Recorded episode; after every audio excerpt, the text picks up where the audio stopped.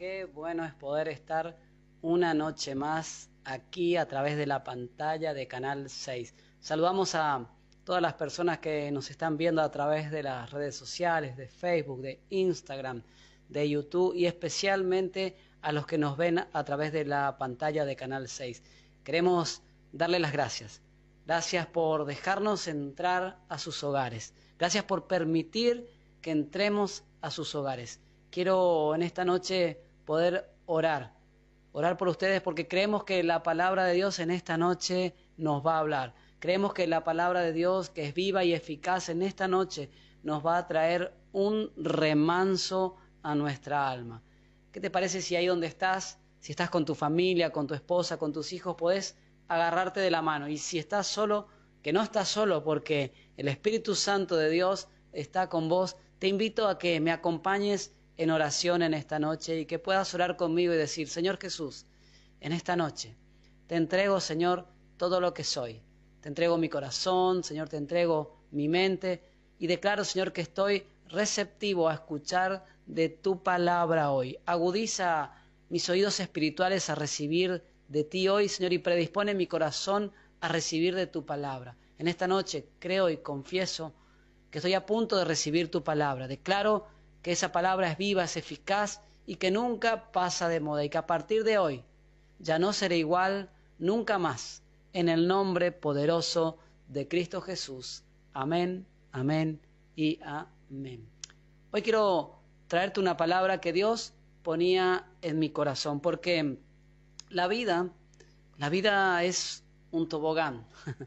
La vida muchas veces tiene subidas y bajadas. La vida va cambiando constantemente. Hay momentos en la vida que nos pone en pruebas, hay momentos en la vida donde estamos bien y hay momentos que enfrentamos dificultades. Y son esos momentos que enfrentamos dificultades donde muchas veces queremos retroceder o queremos volver a nuestra infancia. ¿Quién cuando niño no soñó con alguna situación? ¿Quién cuando niño no soñó con ser algún superhéroe? Un Superman, una mujer maravilla, yo no lo sé. Pero recuerdo que en mi época de juventud, que no hace mucho, soñaba cuando era niño a veces ser uno de esos superhéroes, algún personaje de esos de la televisión que de alguna manera eh, no tenían dificultades que ante las adversidades siempre salían victoriosos, ante los problemas siempre salían con la victoria.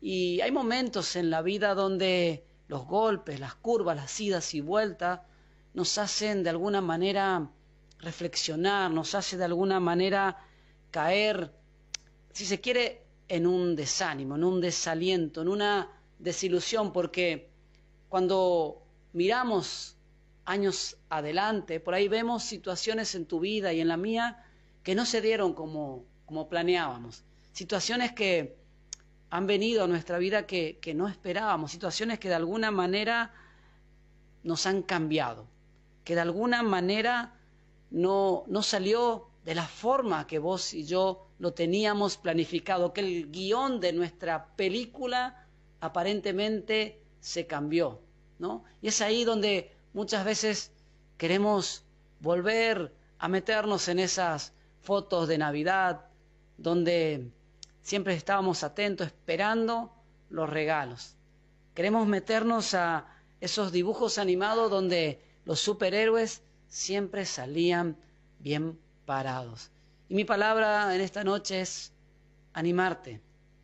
Que si hoy te encontrás quizás en desánimo, en desaliento, puedas vencer esa desilusión, ese desánimo y que puedas mirar hacia adelante, caminar con esperanza, porque muchas veces el desánimo y el desaliento viene justamente cuando vos y yo perdemos la esperanza. El desánimo y el desaliento, te repito, viene a tu vida y a la mía cuando nosotros perdemos la esperanza cuando sentimos que ya no hay escapatoria, cuando sentimos que de alguna manera lo que teníamos planificado no se nos dio. Quizás cuando estás enfrentando una enfermedad que no lo tenías previsto. Quizás cuando estás enfrentando un problema en tu matrimonio, con tus hijos, situaciones que de alguna manera nos sacan de nuestra tranquilidad, que de alguna manera nos roba la paz. Y es ahí donde muchas veces nos desanimamos, nos desilusionamos. Situaciones que vienen a tu vida que no teníamos planificado. Eso es lo que le pasó a Juan, Juan el Bautista, y quiero que me acompañes a la escritura, porque quiero hablarte hoy acerca de vencer la desilusión, que puedas vencer la desilusión. Y la historia nos cuenta ahí en Mateo capítulo 11, verso 2 y 3, que Juan se encontraba en prisión, que Juan estaba preso en la cárcel. Y de repente, cuando su vida estaba corriendo peligro, Juan manda a sus discípulos a preguntarle a Jesús. Le dice a sus discípulos, vayan, pregúntenle a Jesús, ¿eres tú el Mesías? ¿Eres aquel que estábamos esperando? ¿O tenemos que seguir buscando a otro? Juan estaba en la cárcel, estaba en prisión y oyó, escuchó acerca de las cosas que Jesús estaba haciendo. Jesús estaba haciendo milagros, Jesús estaba sanando enfermos, Jesús estaba resucitando muertos. Y Juan escuchó eso, pero su situación era que él estaba en la cárcel.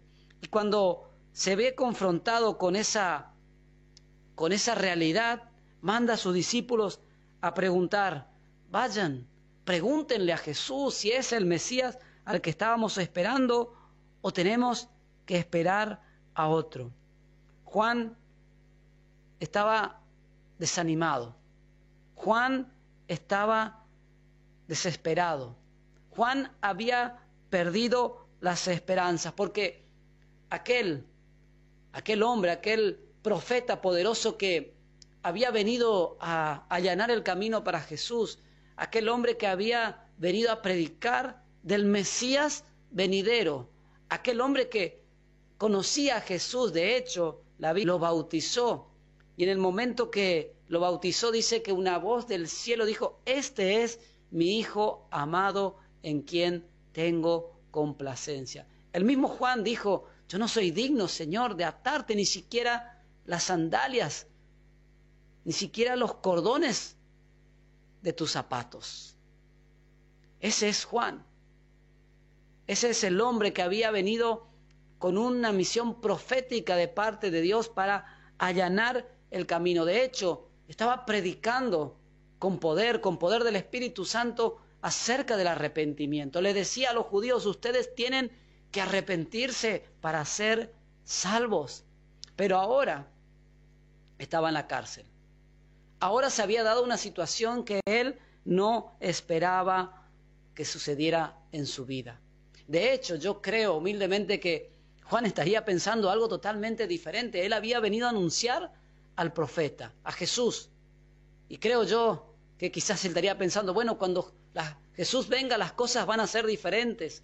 Ahora la situación está fea, está complicada. Pero cuando Jesús venga las cosas van a ser diferentes. Pero sin embargo, ahora veo a Juan mandando a sus discípulos, vayan, Pregúntenle, pregúntenle si realmente es Dios o no. Muchas veces vos y yo somos como Juan. Cuando las situaciones vienen a tu vida y vienen a la mía, cuando la desesperanza, cuando los problemas golpean, cuando las curvas, las idas y vueltas de la vida no nos dan tregua, somos como Juan. ¿Será que está Dios? ¿Será que Dios existe? Y ahí está Juan, preguntándose, confundido, ¿será que es el Mesías? Y quiero ponerte en un contexto, ¿quién era Juan? Juan era primo de Jesús. La Biblia relata que cuando María en su juventud va a ver a su prima Elizabeth, la mamá de Juan, dos milagros se encuentran ahí porque María estaba a punto de concebir al Hijo de Dios en su juventud, fruto del Espíritu Santo. Y Elizabeth, la mamá de Juan, estaba por concebir a Juan el Bautista, quien iba a venir o quien vendría a allanar el, el camino para Jesús. Una en su juventud y la otra en su vejez. De hecho, la Biblia relata que cuando María va a saludar a Elizabeth, cuando toca la panza de Elizabeth, dice que el Espíritu Santo lo llenó de su poder y dice que el vientre de Elizabeth se movió a tal punto que ella dijo, ¿quién soy yo para que la madre de mi Señor venga a verme? Ella había sido llena del Espíritu Santo y yo creo que Elizabeth le había contado a Juan acerca de su nacimiento, de, su de, la profecía que Dios tenía para con él. Yo me imagino horas y horas de relato de cómo había sido concebido, pero sin embargo, en el momento que las papas quemaban, en el momento que la situación era premiante, Juan empieza a dudar, desanimado, desahuciado, desesperado, empieza a preguntar, quizás desilusionado porque él no se esperaba vivir esa situación, no se esperaba estar viviendo en una cárcel a punto de perder su vida. ¿Será que es el Mesías? ¿Será que es el que estábamos esperando? ¿Será que no me equivoqué? Y te traduzco a, a nuestra realidad. ¿Será que no me equivoqué con esto? Cuando vienen los problemas nos empezamos a preguntar, ¿será que hice bien? ¿Será que no tenía que haber hecho esto o aquello? ¿Será que no me equivoqué? ¿Será que Dios está al control realmente? Y nos empezamos a preguntar, ¿será? ¿Será así? Y nos empieza a poner duda, desilusión. El diablo se encarga de alguna manera de llenarnos de desilusión, de dudas. Y empezamos a preguntarle a Dios, Señor, ¿acaso ya no te importo? Le sucedió a los amigos de Jesús. La Biblia relata que Marta le pregunta a Jesús, Señor, ¿acaso yo no te importo? Lucas capítulo 10, verso 40, Señor, ¿no te importa que mi hermana me deje sola? Marta estaba trabajando con las cosas de la casa y María estaba escuchándole a Jesús. María estaba haciendo lo más importante. Pero cuando había tantas cosas para hacer, Marta le pregunta, Señor, ¿yo no te importo? Los discípulos también le preguntaron a Jesús, Señor, Maestro, Rabí, ¿no te importamos? ¿No te importa que muramos ahogados? Muchas veces cuando los problemas vienen somos como Marta, somos como los discípulos maestros. ¿No te importa que nos ahoguemos? La desilusión, mis amados, entra en nuestras vidas cuando empezamos a cuestionar a Dios, cuando empezamos de alguna manera a creer que Dios no actúa y que lo que nosotros teníamos de alguna manera pensado para nuestra vida no se da. Y es ahí donde empezamos a cuestionarnos, ¿será que Dios sigue haciendo milagros? ¿Será que Dios ya no contesta más las oraciones? ¿Será que el Dios de sanidad ya no sana más los enfermos? ¿Será que el Dios de restauración ya no restaura más los matrimonios? Es ahí cuando nos empezamos a preguntar y a preguntar y entonces la desilusión entra a nuestra vida. Marta le dice a Jesús, Señor, si hubieras estado acá, mi hermano no hubiese muerto. Juan capítulo 11, verso 21. Cuando empezamos a cuestionar a Dios, es donde ahí entra la desilusión en tu vida y en la mía. Y yo quiero animarte hoy en esta noche de parte del Señor, que puedas y que podamos vencer la desilusión en el nombre de Jesucristo, porque es en el nombre de Jesús, en Él, en Jesucristo, vos y yo somos más que victoriosos. En Él todo lo podemos hacer. Marta le dice, Señor, Señor, si hubieras estado aquí. Muchas veces dejamos que la desilusión penetre en nuestro corazón tan fuertemente que nos golpea, que nos tumba. Y de alguna manera hacemos lo que Juan el Bautista. Señor, ¿será que eras el Dios que estábamos esperando? Pero quiero dejar de, lado por un momento, solo por un momento, a Juan el Bautista, porque cuando miro la Biblia encuentro muchos hombres y mujeres de Dios que se han desilusionado, muchos hombres y mujeres que perdieron la fe, que perdieron la esperanza.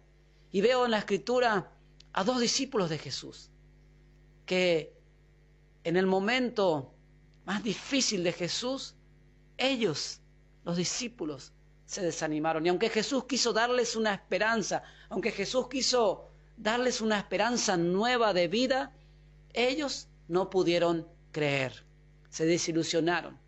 Y la Biblia relata ahí dos caminantes que iban rumbo a Maús, cabizbajos, tristes, golpeados, desilusionados, porque su maestro Jesús había sido muerto y muerto en la cruz.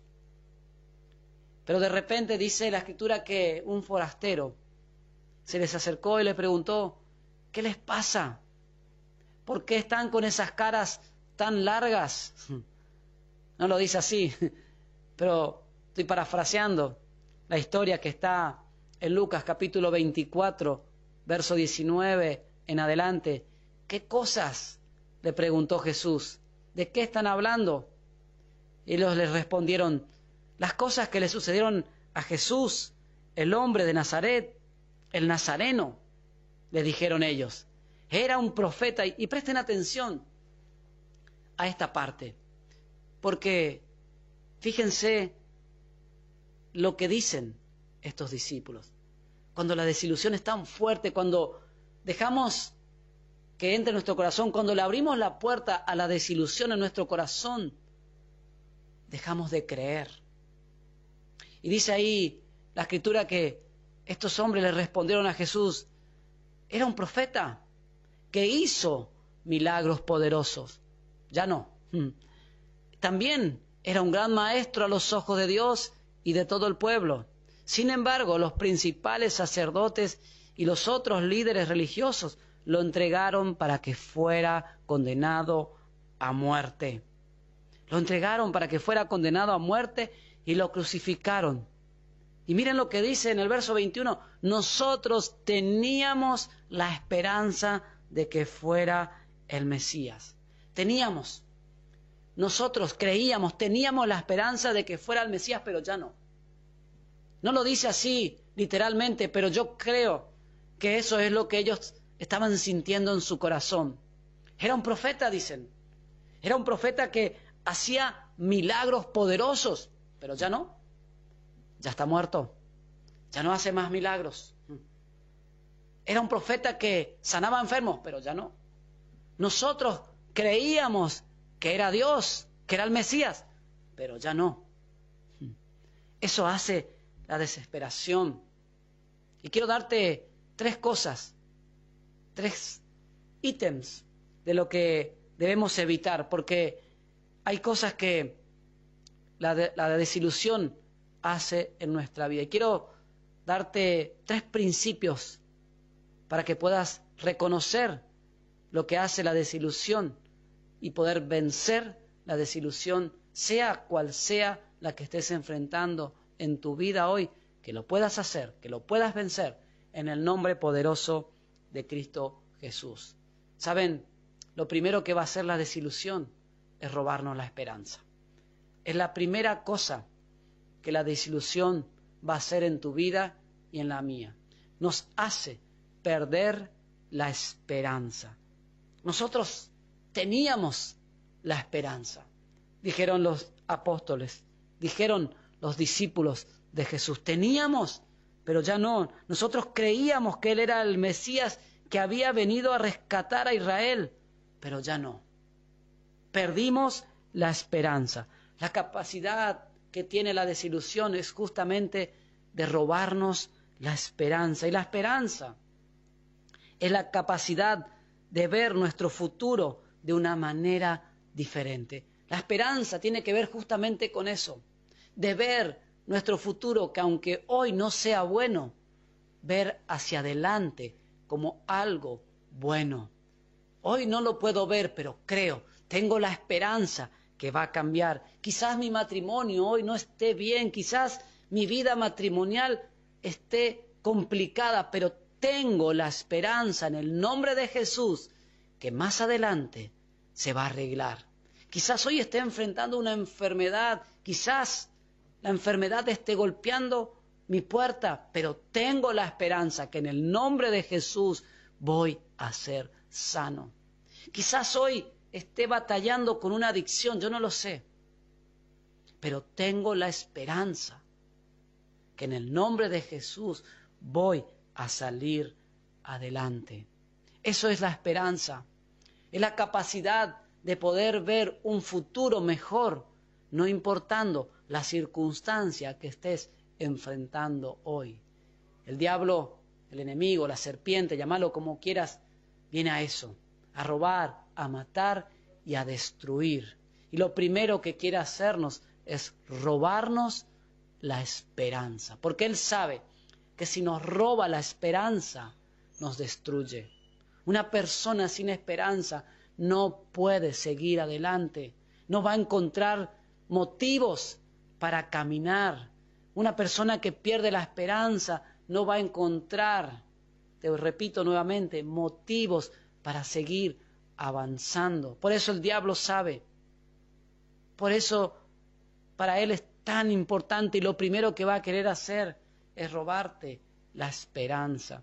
Saben, este escritor, premio que sobrevivió al holocausto, Víctor eh, Franky, dijo algo, Víctor Frankl, dijo algo tremendo.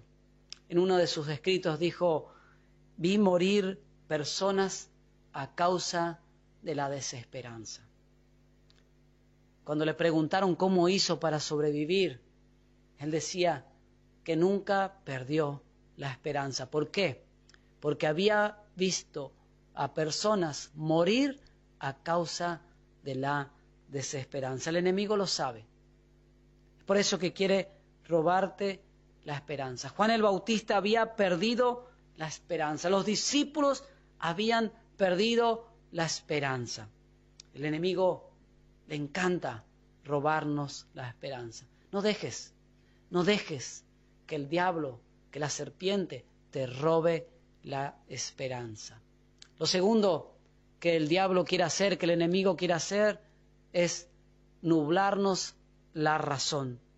La desilusión lo que nos hace, nos roba o nos nubla la razón, no nos deja ver, no nos permite percibir que aún en medio de los momentos difíciles Dios siempre está con nosotros.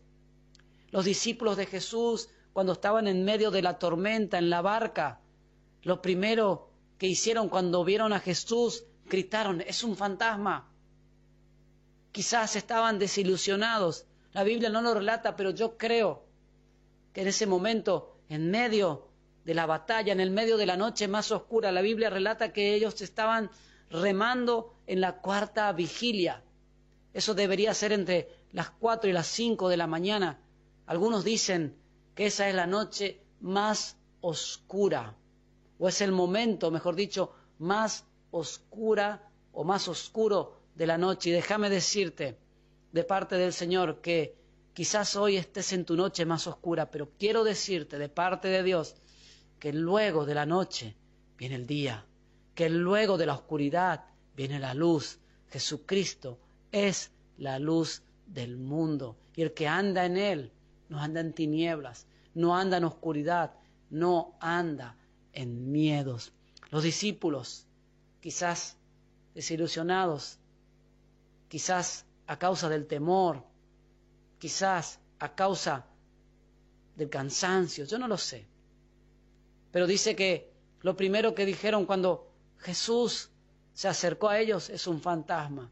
La desilusión que tenía no les permitió, le nubló la razón y no pudieron pensar y decir, es Jesús, es Él que viene a nuestro rescate. Son esos momentos difíciles que no nos permite ver cuando Jesús viene a rescatarnos. Quiero animarte hoy que puedas poner tu esperanza, tu confianza en Dios y que quizás la espera parezca ser bastante, pero no te desanimes. Seguí esperando, seguí creyendo, seguí confiando en el Señor, seguí creyendo en la palabra de Dios, la palabra de Dios que es viva, que es eficaz. La buena noticia. He venido para que tengan vida, dijo el Señor. He venido a anunciar la buena noticia. Saben, los discípulos tuvieron esas buenas noticias, pero no creyeron. La Biblia relata que cuando el domingo de resurrección las mujeres fueron al sepulcro a ver a Jesús, dice que la piedra que cubría el, sepulcro estaba abierta. Es más, relata que unos ángeles que estaban ahí le dijeron, ya no está, nos busquen acá porque Él ha resucitado. Y dice que ellas salieron corriendo a avisarle de la buena noticia a los otros que estaban en la casa y le dijeron, no está, Él resucitó. Pero ellos no creyeron. Ellos le vinieron a dar la buena noticia, pero estos hombres que estaban ahí no creyeron. Muchas veces vos y yo somos como estos discípulos, no creemos, no creemos en la palabra de Dios. Y mi oración en esta noche es que puedas creer en la palabra de Dios, que puedas aferrarte a sus promesas. La Biblia tiene más de 3.500 promesas, promesas que son verdades para vos y para mí, que están escritas ahí, para que nos apropiemos de ella. Quizás estés en pelea, en lucha, pero decí conmigo en esta noche, en Cristo Jesús soy más que victorioso. En Cristo Jesús soy más que victorioso. Tercero y último, la desilusión, lo último que va a ser en nuestra vida o lo siguiente que va a ser nos va a volver duros, duros de creer. La desilusión no nos va a dejar creer. Nos vuelve de alguna manera necios, obstinados. Lucas capítulo 24, verso 25 dice, qué necios que son, le dijo Jesús a esos caminantes que iban a Emaús. ¿Les cuesta tanto creer todo lo que los profetas escribieron en las escrituras? ¿Acaso no profetizaron que el Mesías tendría que sufrir todas estas cosas antes de entrar a su gloria? ¿Les cuesta tanto creer? ¡Qué necios! En otras palabras, qué burros. Les cuesta tanto creer si eso ya estaba escrito y yo creo humildemente que el mayor problema que trae la desilusión aparte de robarnos la esperanza, es que nos, no, nos roba la creencia, no nos deja creer y nos vuelve duros, nos vuelve obstinados, nos vuelve de alguna manera incrédulos. ¿Acaso les cuesta tanto creer? Pero es ahí donde yo veo a Jesús. Es ahí donde yo veo a un Jesús lleno de amor, de misericordia, que a pesar de todo, a pesar de que somos incrédulos, a pesar de que perdemos las esperanzas, a pesar de que no tenemos el discernimiento, a veces que perdemos la razón, que se nos nubla, a pesar de todas esas circunstancias, veo a un Jesús lleno de amor que, es más, miren, hasta se hace actor para que nosotros volvamos a Él. Y veo a Jesús ahí buscándoles a sus discípulos, buscándoles a estos hombres que iban tristes, desanimados a Emaús. Veo a un Jesús que a pesar de todos los errores y los, las, cosas malas que cometemos, Él sigue buscándonos. Veo a un Jesús que a pesar de todo va a buscar a un Pedro que le traicionó, va a buscar a un Pedro que le negó, Ve a un Jesús que a pesar de todas las cosas, no solamente le va a buscar, sino dice la escritura que lo espera en la playa con un desayuno. Y saben, la historia continúa y dice que cuando Pedro se da cuenta que era Jesús el que estaba ahí, dice que corre, se va hacia él y se acerca y le dice, Señor, y yo me imagino a Jesús diciéndole, tranquilo Pedro, no hables, ¿me quieres? Señor, sabes que te quiero. Le pregunta por segunda vez, Pedro, ¿me amas? Señor, sabes que, que te quiero. Y entonces le vuelve a preguntar por tercera vez, Pedro, ¿me amas? Señor, tú sabes que te amo. Y es ahí entonces que, que veo a Jesús cubriéndolo con amor y diciéndole de alguna manera, Pedro, tranquilo, ya te perdoné, el propósito que tengo para tu vida se va a cumplir, porque lo siguiente que Jesús le dice entonces, ve y apacienta mis ovejas, cuida de ellos. En otras palabras, lo que está diciendo Pedro, tranquilo, yo ya te perdoné y el propósito que tenía preparado para tu vida se va a cumplir y lo que Dios te está diciendo en esta noche, que te quedes tranquilo, que Él te ama y que el propósito que Dios tiene preparado para tu vida se va a cumplir en el nombre de Jesús. Y cierro con esto, necesitamos volver a creer en Dios, necesitamos de alguna manera volver a tener una relación íntima con Él, a buscar de su palabra, a no dejar que la desilusión nos entre en el corazón, más bien dejar que sea Jesucristo que entre a, a nuestra vida, que sea el Espíritu Santo llenándonos. Dice la escritura también ahí en estos discípulos, cuando llegan a Emaús, dice que cuando estaban sentados a la mesa, cuando Jesús les recitaba la palabra, dice, ¿acaso no ardía en nosotros, en nuestro corazón, cuando Él nos recitaba la palabra? ¿Acaso no nos ardía el corazón mientras Él nos explicaba las escrituras? Y lo que estoy queriendo decirte, lo que trato de decirte en esta noche, que dejes que el Espíritu Santo, así como le llenó a estos discípulos cuando Jesús les leía las escrituras, lo que estoy tratando de decirte es que te metas de lleno en las escrituras, que puedas buscar en las escrituras, que puedas sumergirte en ellas y dejar que el Espíritu Santo hoy, en este mismo momento, te llene, te colme, te llene, te saque todo dolor y toda aflicción y todo desánimo se desaparezca en el nombre de Jesús. Que toda desilusión se desaparezca en el nombre de Jesús. ¿Saben que Jesús le dijo a los discípulos de Juan cuando le preguntaron, ¿acaso eres el Mesías del que estábamos esperando? Jesús le dice a estos discípulos de Juan, vayan y díganle que los muertos resucitan Díganle que los cojos caminan bien. Díganle que los enfermos son sanados. Vayan, díganle que los pobres, a ellos se les predica la buena noticia. Vayan, díganle. Dios te está diciendo en esta noche, los enfermos aún se sanan, los paralíticos se levantan, los muertos aún resucitan. Si hoy había algo muerto en tu vida, en el nombre de Jesús, créelo, que en el nombre de Jesús va a resucitar. Quizás tu matrimonio, quizás una adicción, quizás, no lo sé, pero en el nombre de Jesús, en el nombre de Jesús, eso que estaba muerto resucitará en el nombre poderoso de Cristo Jesús.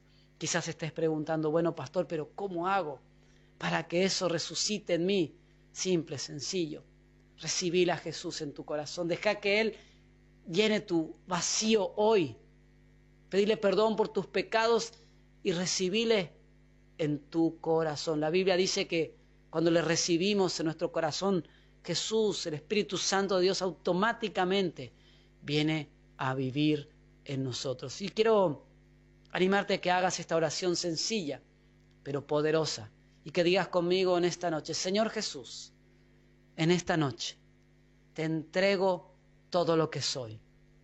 Te entrego todo desánimo, toda desilusión. Te entrego todos mis pecados, Señor.